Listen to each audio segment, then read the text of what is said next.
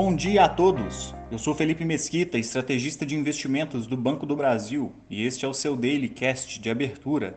Hoje é terça-feira, dia 19 de julho de 2022, e mercados repercutem resultados e noticiário corporativo enquanto aguardam decisão de política monetária na Europa. Nos Estados Unidos, os mercados acionários chegaram a operar em alta ao longo do dia, mas alternaram o movimento e registraram quedas no fechamento, com a notícia de que a gigante da tecnologia Apple irá reduzir o ritmo de contratações, semelhante ao anunciado anteriormente por Google e Microsoft, reforçando a expectativa de desaceleração econômica americana. Ainda, os resultados do segundo trimestre dos grandes bancos apresentaram, em média, uma queda de 34% no lucro quando comparado com o mesmo período de 2021. Dessa maneira, o vértice das Treasuries de dois anos atingiu 3,15%, 19 pontos percentuais acima do vencimento de 10 anos, mantendo a inversão da curva entre eles. Na agenda do dia, saem os dados de construção de moradias iniciadas, divulgação de resultados trimestrais de Johnson Johnson antes da abertura e Netflix após o fechamento.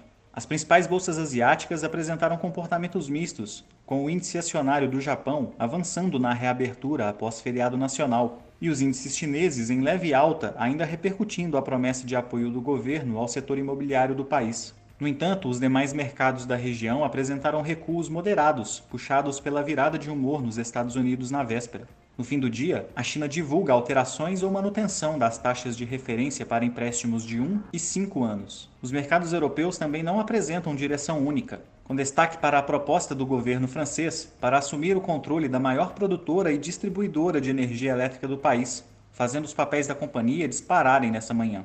Parte dos mercados, no entanto, aguardam a decisão de política monetária do Bloco Europeu, que acontece na próxima quinta-feira e deve trazer a primeira elevação de juros da entidade desde 2011. No Brasil, o dólar chegou a operar em queda, mas foi puxado pela mudança do comportamento no exterior e encerrou o dia em alta de 0,38% aos R$ 5,43. O movimento também foi sentido na curva de juros, com abertura em praticamente todos os vértices, inclusive com o DI de 2024 se aproximando dos 14%.